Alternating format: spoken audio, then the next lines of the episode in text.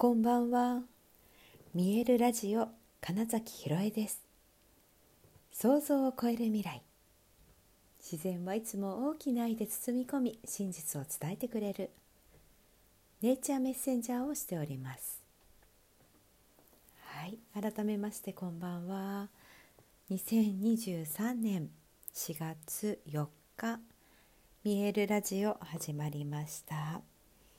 はい、今日は実はギザのイベントをやってまいりました。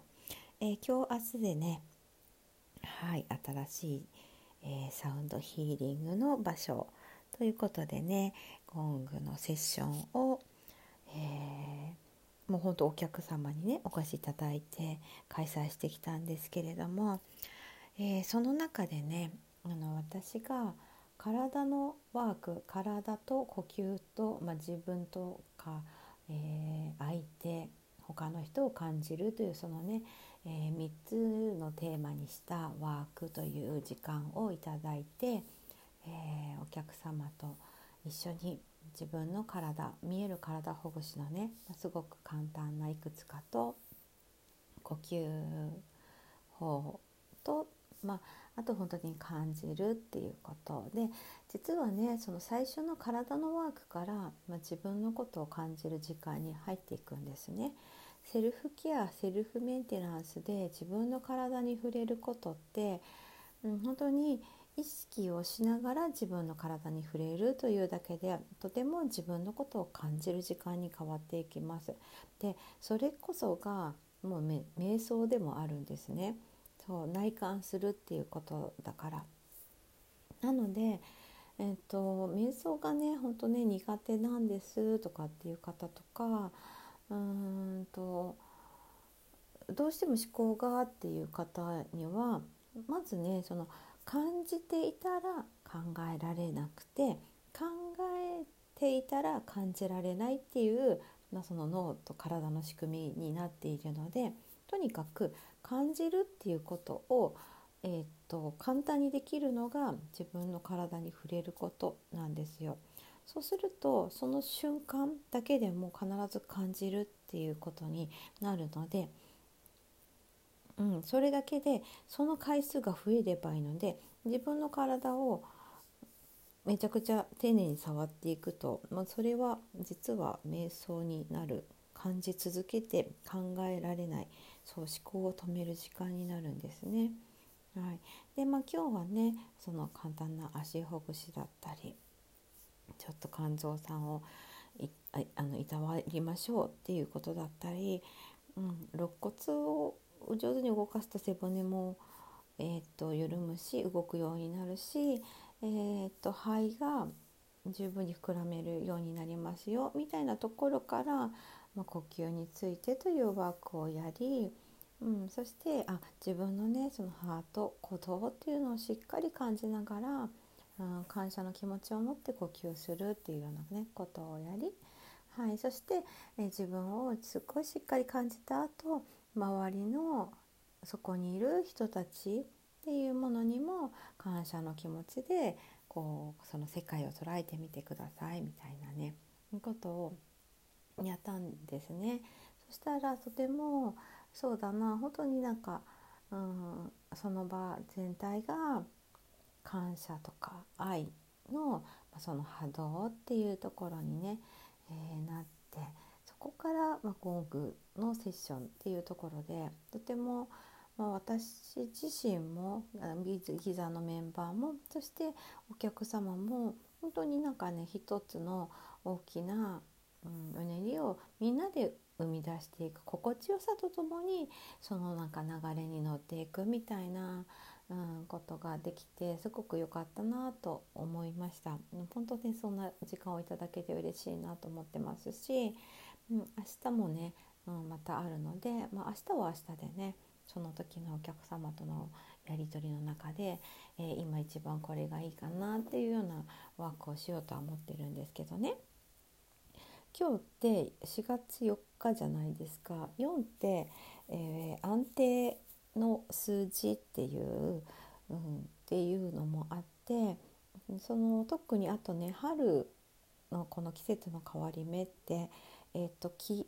今までその陰というエネルギーだったところから陽に変わっていっているところで、うんとね、気エネルギーが上に上にちょっと上がりがちなんですよね。それでのぼせ気味だったりあの花粉症の方とかいうのも意外と気が上に上がってるから出出ちゃうっていう時もあるのでそれをねそうグラウンディングって言われてる地に足つける安定ですよね。でするだけでも随分とそれがね楽になるんですね。はい、なんかねそんなこともあってもう今日はとにかくその、うん、ちゃんと地面に足がつく地球と仲良くなれると, えーと、体の力って簡単に抜くことができるようになりますよっていうねことをま自分でね話しながら、えー、そして体験していただいているっていう様子を見ていた時に、まあ、私はもうこういうのがすごい好きだなというか、うん、自分の本当にえー、いつだって触れるこの体のことを、うんま私自身がねほんとかつてほったらかしというかかなり無理をさせてもうまるでねそれこそほんと馬車馬かみたいな感じでね、うん、これでもかってまだまだできるみたいにしてたところからそれこそ、うんと、体も疲れてるし頭もずっと動き続けていてでうんと寝れなくなったんですよ。睡眠っていうのが全然うまく取れなくなった時期があるんですね、まあ、つまりちゃんと寝たいなと思う気持ちはあるのに、えー、とすぐに目が覚めちゃうみたいなことで、えー、寝た気がしないという睡眠しか取れなくなっちゃったんですね。でこれはまずいなと思ったので、えー、そこでちょっとま病院に相談してあの睡眠導入剤というお薬をいただきました。あの眠りやすくなるお薬なんだけどやっぱりねお薬で無理くり、うん、頭を止めて寝るっていうことにすると実際にね体は結局休まってないっていうのが分かるんですね。でまあ本当そういう意味で分かりやすい負のループに入って、えー、だから眠れない疲れが取れないのループですね。寝ても全く疲れが取れないみたいになってってで、まあ、自律神経がだからすごいおかしくなっちゃってるわけですよね、うん、頭が働きすぎて。体の疲れっていうのと、うん、うまくうんケアがそのできなくなっちゃってね。そうそれそれでそのまま分かりやすくね鬱になってったっていうね。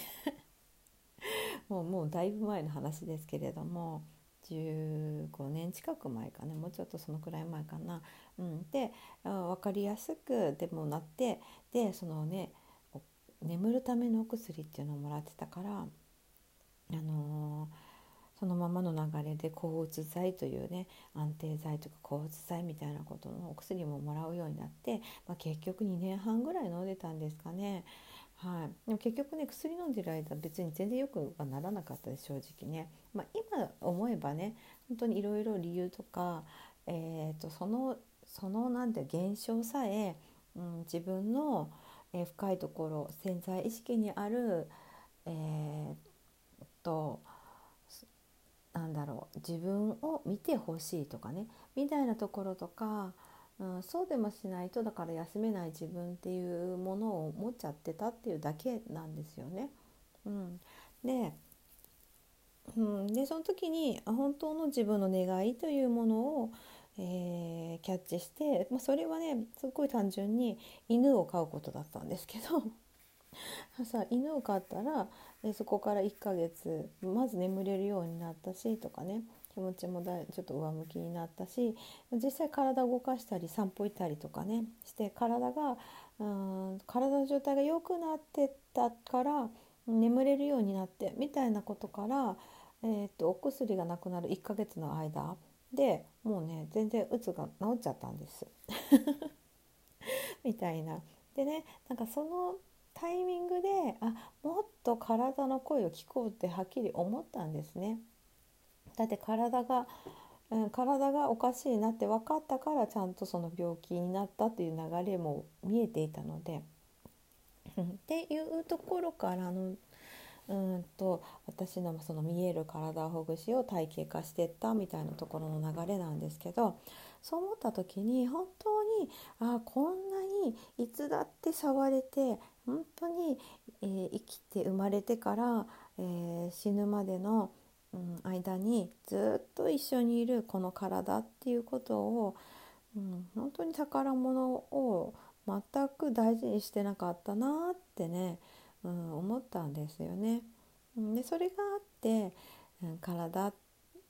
が、うん、その人のやっぱりその人の、うん、その人にしかないもの、うん、入れ替えることってやっぱできない取り替えることできないってなったら本当にあなただけの宝物なんですよって思っているし、でその体を心地よくさせてあげることができるととするともう本当にね、えーと、思考も心地よく感情も心地よくという状態に変わるわけですよね。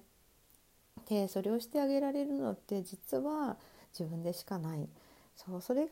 感じることがあなたの個性ですよっていうのとつながってねそうそれこそその5月にやろうとしている、えー、九重さんでゴングと体とそのま表現自然とのつながりっていうところのねリトリートにもつながってくるわけです。はい、なんかそれをね今日のゴングセッションでなんか改めて思って、